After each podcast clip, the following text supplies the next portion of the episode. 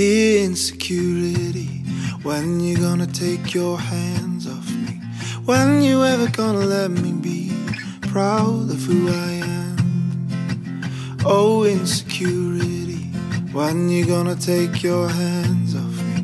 When you ever gonna let me be just the way I am?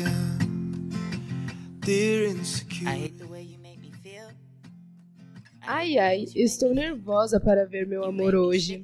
Ansiosa, Angela? Isso não é algo ruim? Sei não, mas faz meu coração acelerar. Meu estômago parece cheio de borboletas e eu fico toda distraída. Isso me parece positivo, afinal é o amor, não é? Ansiedade é diferente, eu acho. Sim, ansiedade costuma ser vista como algo ruim, mas foi o que ajudou nossos antepassados a fugirem de predadores e sobreviverem. Sabiam disso? Como assim? Explique melhor, por favor. Ouvi dizer que a ansiedade ajuda a nos proteger. É ela que nos prepara para situações de perigo. Ah, entendi. Ela é como um alerta. Isso mesmo. E ficar ansioso nos preparava para correr de grandes animais e caçadores, há milhares de anos. Muito interessante. Mas hoje parece até que somos caçados pela ansiedade. Não podemos virar uma presa dela. Verdade, Angela.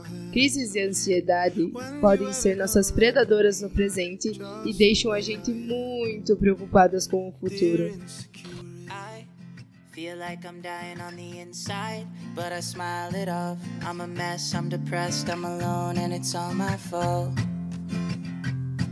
Did I do something wrong? This feeling's unfair. You're making me anxious, but why the fuck do I care? I overthink everything till my thoughts are impaired. I hate everything about me, I think I need some air. No ar, Rádio C, a Rádio Escola do Campus Chapecó.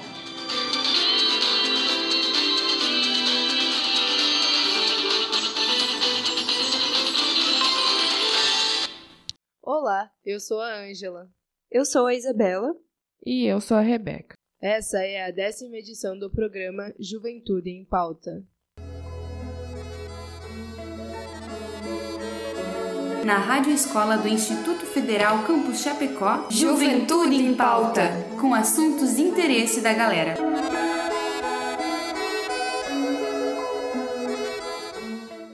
Hoje vamos falar sobre um tema muito delicado, mas muito importante: ansiedade.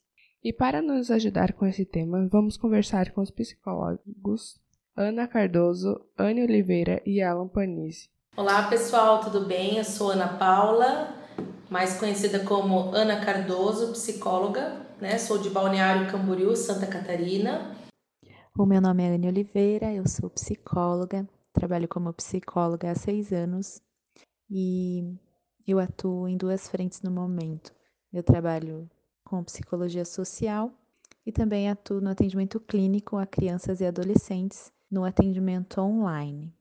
Eu sou Alan, psicólogo Alan Panizzi, psicólogo escolar aqui do Instituto Federal de Santa Catarina. E na segunda parte desse programa, vamos ouvir duas pessoas que vivenciaram a experiência da ansiedade e aceitaram compartilhar conosco suas histórias além do nosso tradicional espaço para indicações.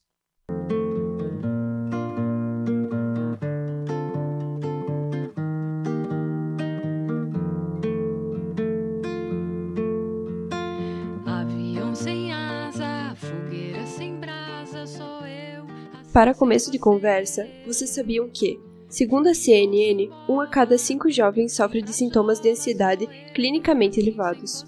Nossa, é muita gente mesmo. Embora possa se tornar um transtorno, a ansiedade é algo comum, inerente ao ser humano.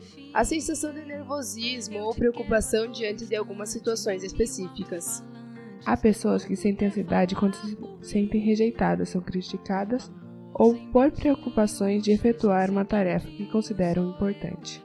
Por isso, na psicologia, a ansiedade é considerada uma emoção humana, Contudo, há autores que preferem considerá-la como um impulso ou uma resposta emocional. Sim, eu concordo que todos temos ansiedade, mas o que pode ser considerado ansiedade? Que ponto essa preocupação começa a ser algo prejudicial?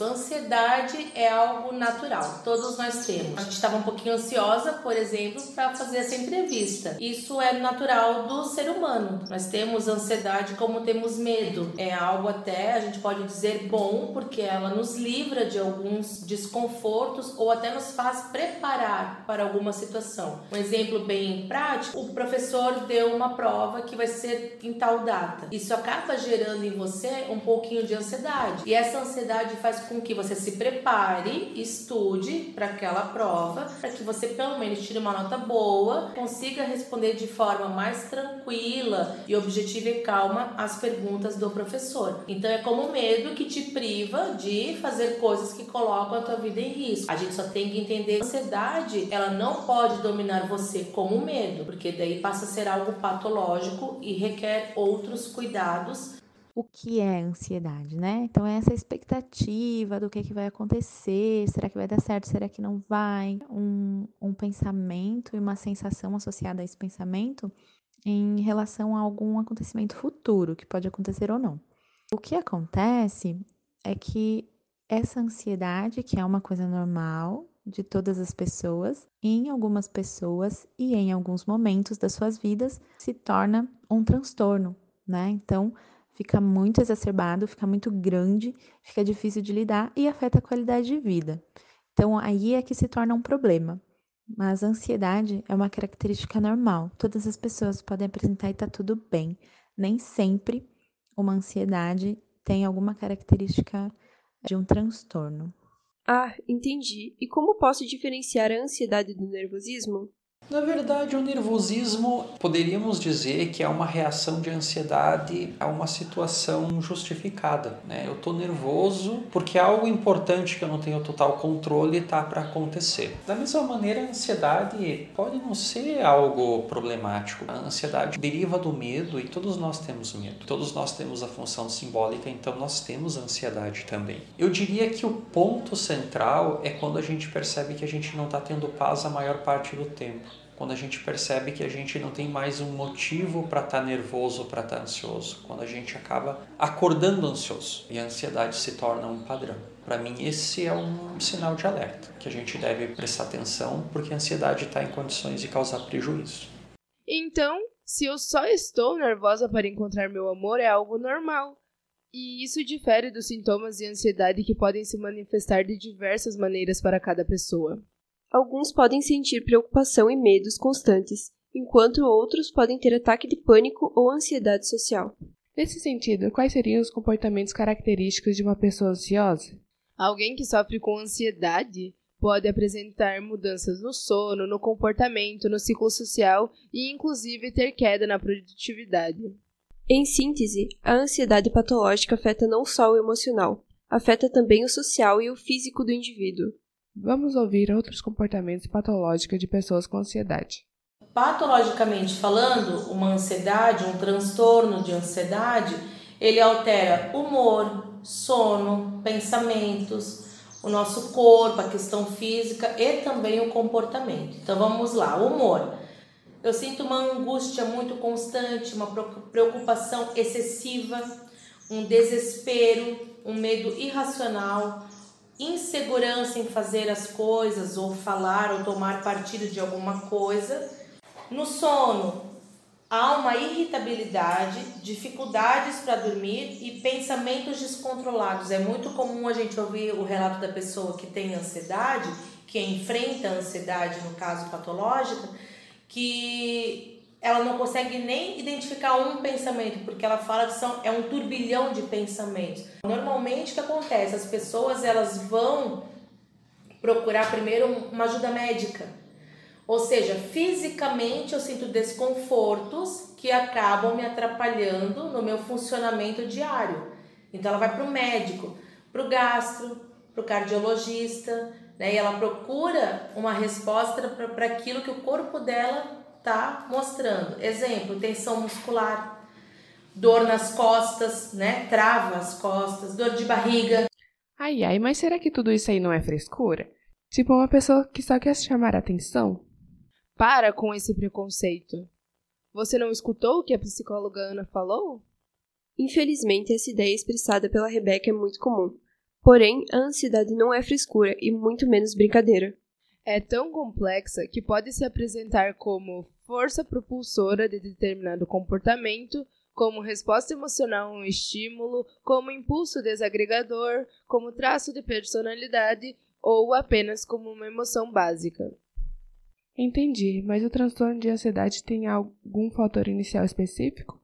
Ou se trata de um processo que acontece aos poucos? De modo geral, a ansiedade ela tem um fator genético, então a gente tem uma predisposição e tem uma aprendizagem social. O mais comum é que a gente junte as duas coisas porque nós temos uma predisposição genética, a gente acaba também vivendo num ecossistema que nos ensina a olhar e funcionar no mundo de uma maneira ansiosa. Então, eu diria que a ansiedade raramente ela acontece de uma hora para outra. O que acontece é que tendo essa carga, a gente pode ter disparadores que a gente percebe Vamos imaginar, por exemplo, que eu tenho uma ansiedade relacionada com uma percepção de, de perseguição.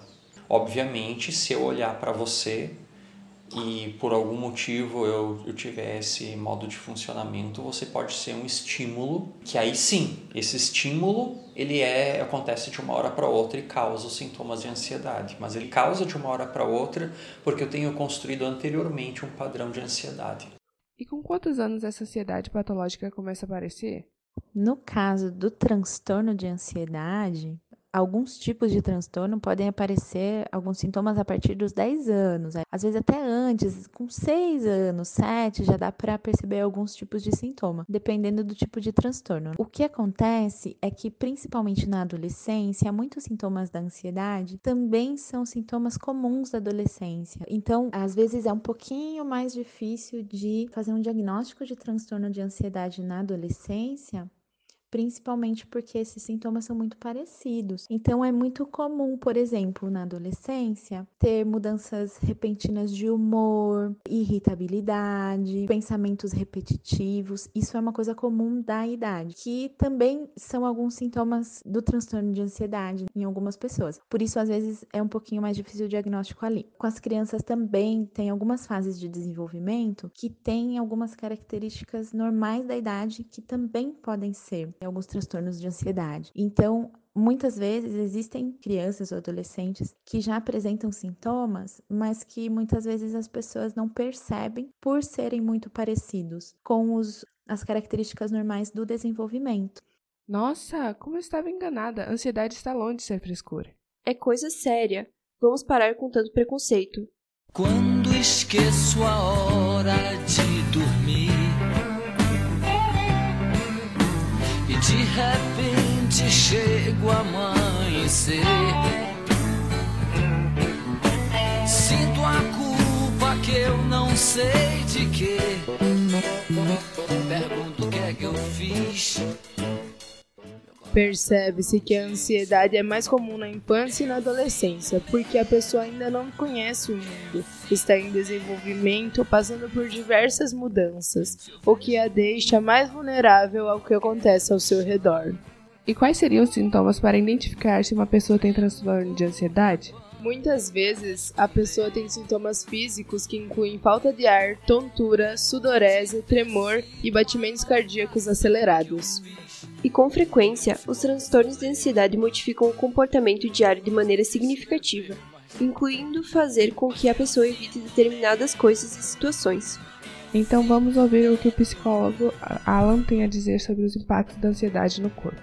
Vamos pensar assim: a gente tem um estímulo que nós encontramos que nos deixa ansioso. Vamos imaginar que eu estou caminhando na rua e alguém me percebe sozinho, me aborda com uma faca e diz que quer meu celular e minha carteira. Eu vou ter uma reação de pânico, ter sudorese, taquicardia, eu vou ter o acionamento do meu sistema nervoso simpático. Meu corpo vai preparar para entrar no modo defesa ou luta e fuga. Isso costuma passar quando a gente percebe que o perigo passou. O problema é que muitas vezes nós criamos no nosso processo simbólico do cérebro a revivência daquela situação. Então eu chego em casa e eu fico imaginando, nossa, ele só levou meu celular, mas e se ele tivesse sob o uso de alguma substância, tivesse fora de si, tivesse me dado uma facada? E eu fico me imaginando levando a facada. E aí eu vou deitar sozinho na cama e começo a lembrar dessas coisas. E esses processos de relembrar, rememorar, acabam ativando os mesmos sistemas do nosso corpo que foram ativados naquela hora. Então a gente vai ter uma diminuição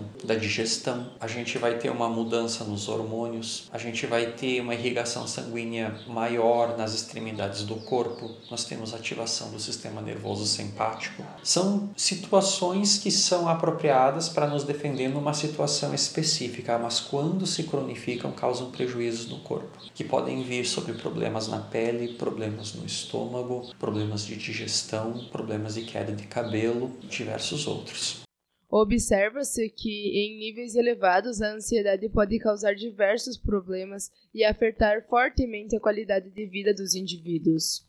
Assim, é possível que os transtornos de ansiedade se desenvolvam devido a diversos fatores, como histórico familiar, situações de preocupação ou estresse, traumas emocionais, problemas familiares ou profissionais, dentre outros. Falta de acesso a serviços de saúde física e mental, inseguranças quanto ao futuro e pouca qualidade de vida também influenciam. E quais são as causas do transtorno de ansiedade? Pensando então um pouquinho no transtorno de ansiedade, existem inúmeras causas. Vai ter aí fator genético envolvido, uma questão hereditária ali, também vai ter muito fator ambiental. Então, o tipo de vida que se leva, pessoas que estressam muito o corpo, então não fazem atividade física, se alimentam de forma não muito saudável, isso tudo vai estressando o corpo, deixa menos possibilidade para o enfrentamento da ansiedade. Então, isso também vai levar à ansiedade. Existe um fator também muito importante que é a gestão emocional. Então, pessoas que não fazem uma boa gestão emocional estão mais propensas a desenvolver transtorno de ansiedade.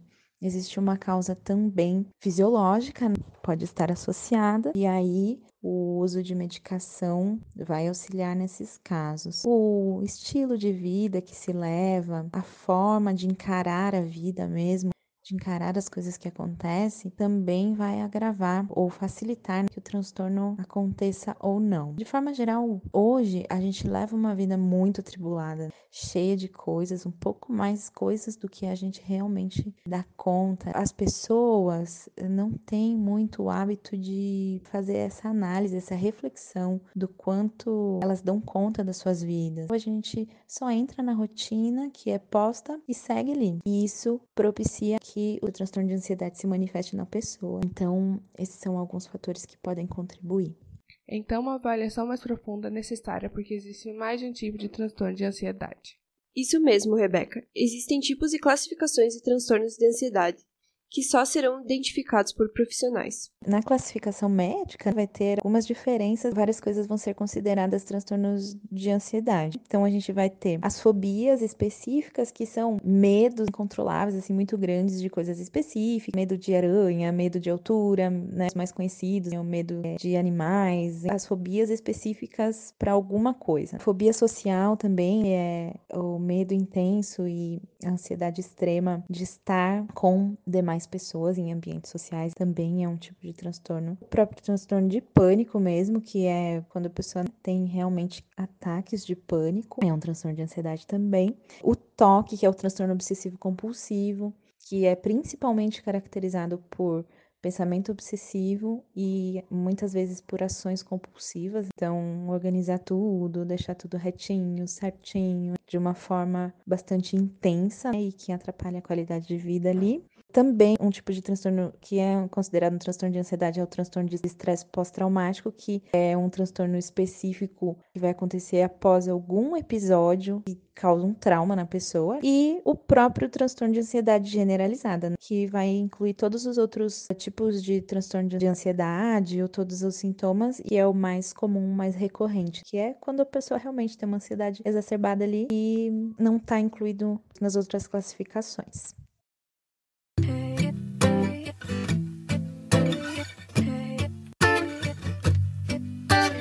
Friends that wanna take me to the movies. I tell them to fuck off, I'm holding hands with my depression. And right when I think I've overcome it, anxiety starts kicking in to teach that shit a lesson. Oh, Então, recapitulando. Além da ansiedade natural, de modo geral, com sintomas mais agravados, temos as fobias, marcadas pelo medo intenso e desproporcional de objetos, pessoas ou situações, normalmente inofensivos. A ansiedade social, na qual a pessoa tem grande dificuldade de interagir com os outros, refletindo na baixa autoestima e medo de ser julgada. A ansiedade generalizada, que envolve a preocupação excessiva em diversas áreas da vida cotidiana, afetando o corpo físico e o desempenho. Os ataques de pânico, que ocorrem sem nenhuma razão aparente e nos quais o indivíduo apresenta sintomas muito intensos, incluindo até a sensação de morte iminente.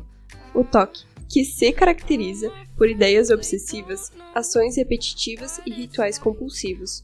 E por fim, o transtorno de estresse pós-traumático, em que a pessoa revive eventos traumáticos na forma de flashbacks e pesadelos, e nesses momentos sente a mesma coisa que sentiu originalmente.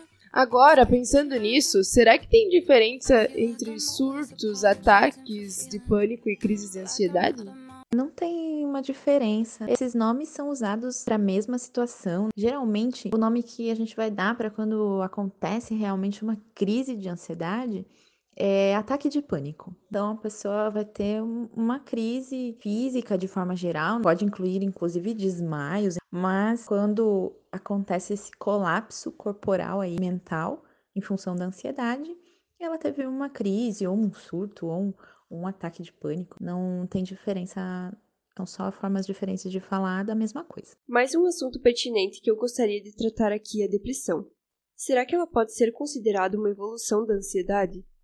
Acho que não, são duas coisas bem diferentes, porque angústia ou depressão é quando a pessoa não tem vontade nem para fazer coisas prazerosas do dia a dia. Olha, eu acho que as duas caminham juntas, mas vamos consultar os especialistas para saber se há relação entre elas.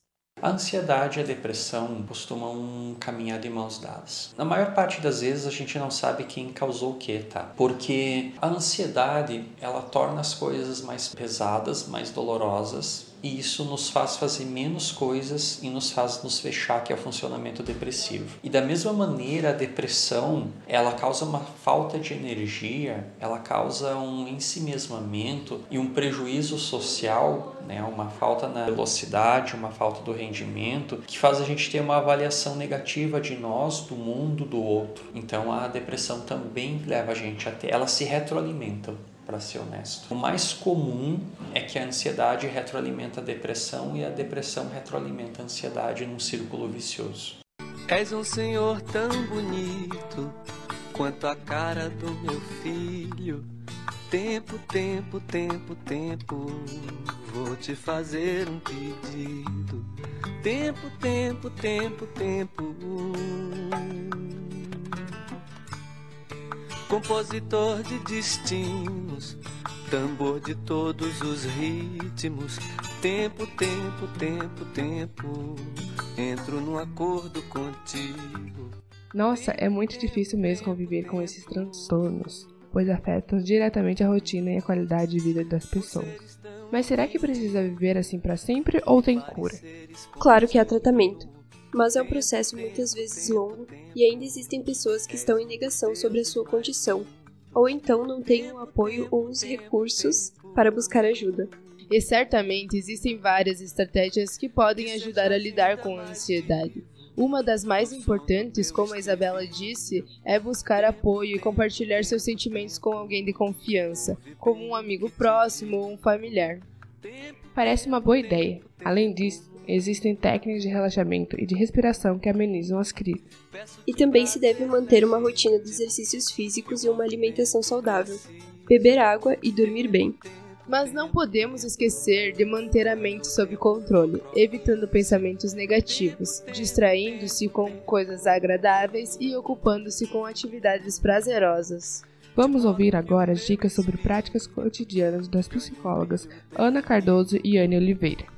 É possível fazer algumas coisas bem simples para diminuir essa sensação de ansiedade normal que acontece na nossa vida. Lembrando que a ansiedade ela não é ruim. Seria muito perigoso se a gente não tivesse nenhuma ansiedade no nosso dia a dia. Né? Então a gente faria coisas sem nem pensar nos perigos ou nas coisas que poderiam acontecer, né? Faria as coisas de forma extremamente tranquila e tão relaxado assim, fisicamente e mentalmente, que provavelmente a gente não faria as coisas muito bem. Teríamos problemas aí se não tivéssemos ansiedade. Mas quando fica muito difícil, tem algumas coisas assim que dá para fazer. Por exemplo, é possível desenvolver alguma técnica de respiração, então fazer algumas respirações mais profundas. É sempre bom fazer isso antes do momento que a gente sabe que fica ansioso, por exemplo, antes de uma prova ou de uma apresentação, para que quando a gente chega cheguem lá naquele momento, a gente já sabe como fazer essas técnicas. Outra coisa que a gente pode fazer é desenvolver técnicas meditativas, por exemplo, desenvolver o autoconhecimento, então saber o que é que funciona para mim, para algumas pessoas, conversar sobre o que vai fazer ou o que está acontecendo, vai diminuir a ansiedade. Para outras pessoas vai aumentar, fazer a mesma coisa, conversar sobre o que está acontecendo. Então, se conhecer é o primeiro passo para conseguir fazer alguma coisa nos momentos de ansiedade. Mas de forma geral, técnicas que incluam respirações profundas, técnicas meditativas, processos que façam o corpo produzir neurotransmissores do bem-estar, vão fazer a gente ficar melhor nesses momentos. Existem inúmeras técnicas terapêuticas que podem ser feitas, mas essas são as mais simples, as mais fáceis de fazer, as mais possíveis nesses momentos do dia a dia mesmo.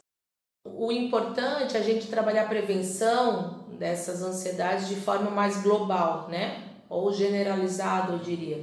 Exemplo, a pessoa tem uma rotina, é muito importante, uma alimentação equilibrada, né?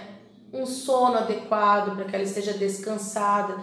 Quem tem que pensar assim, ok, eu fico ansioso durante uma prova ou antes de uma prova, mas como é que você é, se comporta durante aquele dia anterior que antecede o dia da prova?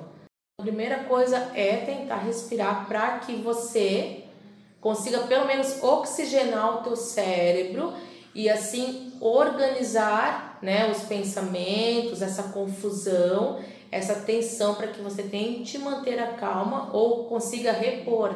Diante disso, ressaltamos que é importante cuidar da saúde mental e buscar o apoio necessário. Se os sintomas persistirem ou piorarem, não existe em procurar a ajuda de um profissional psicólogo ou psiquiatra para uma avaliação mais profunda. Quando as técnicas de controle não são suficientes, qual seria o tratamento adequado a se buscar? A ansiedade, ela precisa ser primeiro acompanhada. Muitas vezes, não é todos os casos, tá? Mas a maioria das vezes, por um psiquiatra, sim. Um médico, ele é capaz de te proporcionar um medicamento que diminua a nível fisiológico e químico toda essa adrenalina, toda essa questão da ansiedade que afeta o indivíduo no físico e também juntamente a isso a gente tem que ter acompanhamento psicológico. Por quê? Porque o psicólogo ele vai estar ali é, enquanto profissional habilitado para isso, te conduzindo no melhor tratamento. Então, para o transtorno de ansiedade, para quem apresenta algum dos transtornos, o tratamento vai incluir tanto a terapia, a psicoterapia, o acompanhamento psicológico ali, também pode incluir o uso de medicação, o acompanhamento médico, uma coisa que pode ajudar muitíssimo, né, que tem muitas pesquisas mostrando, é a atividade física física, a mudança alimentar também vai impactar. Então, o tratamento ele não deveria incluir apenas as questões médicas, né, mas também a mudança ali no hábito e no dia a dia da pessoa. Então, lá na psicoterapia é possível pensar e refletir sobre a sua vida e as suas escolhas e o que está sendo causado ali pelo transtorno e como resolver isso emocionalmente. A medicação vai ajudar a eliminar sintomas ou a diminuir sintomas e a mudança nas vivências ali vai evitar que a ansiedade retorne ou vai minimizar os danos causados. Então é assim que, que é feito o tratamento da ansiedade dos transtornos de ansiedade. Ultimately, I don't understand a thing. I try to do the best I can. I know you try to do the same. We're just so bound to make mistakes. You could call it a disposition. I apologize for all your tears. I wish I could be different, but I'm still growing up. Eu noto muito diferença no meu dia a dia quando pratico atividades físicas. Melhora meu humor e me sinto mais leve. A correria fica mais leve se seguimos um estilo de vida saudável. Não é segredo para ninguém. Se você está com dificuldade de começar a praticar exercício, assim como eu já estive, apenas vá, procure algo que você goste e faça por prazer. Mas nem todos os dias são incríveis e muitas vezes nos frustramos quando algo sai do nosso controle. Aprender a lidar com isso faz parte da vida. My heart, your words they come to me in memories. They sing to me like songs. It won't be long until I'm here. Soon I'll make my arrival. On... Gostou? Então fique ligado e continue aprendendo sobre o tema na parte 2 que está por vir.